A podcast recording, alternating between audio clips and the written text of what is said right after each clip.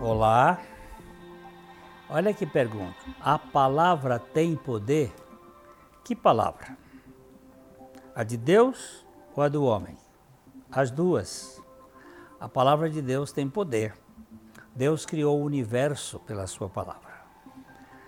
A, a Bíblia diz que todas as coisas foram criadas por meio da palavra. E Deus, além da sua palavra criar, ele sustenta todas as coisas pela sua palavra. Mas também a palavra do homem tem poder. Isso aqui é uma coisa muito interessante. Ah, o Salomão, no capítulo 18 de Provérbios, Provérbios 18, verso 21, ele diz assim: A morte e a vida estão no poder da língua ou no poder da palavra. O que bem a utiliza, come do seu fruto. Esse texto é muito esclarecedor. Tanto a medicina quanto a, o carrasco estão exatamente naquilo que você fala.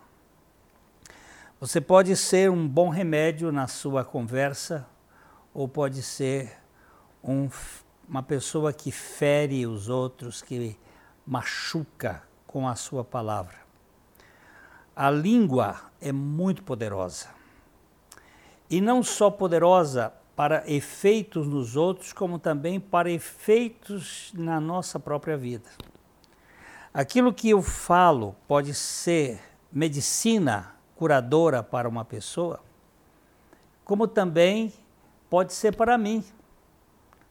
Os pensamentos positivos, os pensamentos de gratidão. Olha, hoje estão fazendo estudos muito sérios sobre aquelas pessoas que são especialistas em falar palavras de edificação, palavras de gratidão, eles elevam a sua própria mente e constroem um pensamento mais adequado. Há um experimento de um cientista japonês que ele fez com água e chegava uma quantidade de água e ele falava palavras palavras edificantes e num outro recipiente ele falava palavras destruidoras. E depois congelava este, esta água e os cristais das palavras edificantes têm toda a ordem, têm todo o equilíbrio. E os cristais da água, uh, onde as palavras de destruição, eles são todos confusos, são desordenados. Então, aquilo que eu falo é importante.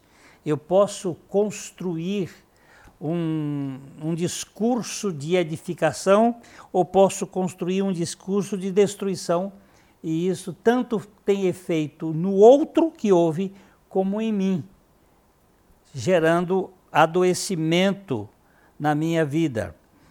Em Provérbios capítulo 16, verso 24, o, o, o Salomão vai dizer o seguinte: palavras agradáveis são como favo de mel, doces para a alma e medicina para o corpo.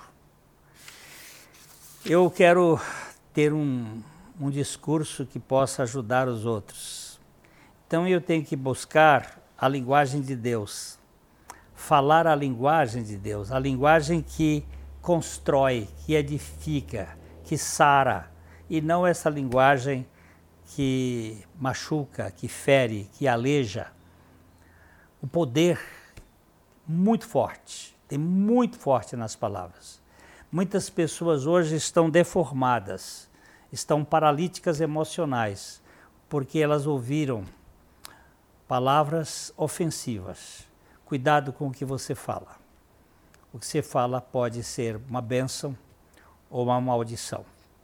E eu quero ter a linguagem de Cristo, a língua do céu, que possa ser instrumento de Deus. Para isso, o melhor jeito é ganhar a vida de Cristo no seu coração. E para ganhar a vida de Cristo, sabe qual é a melhor maneira? Morrendo e ressuscitando com Ele.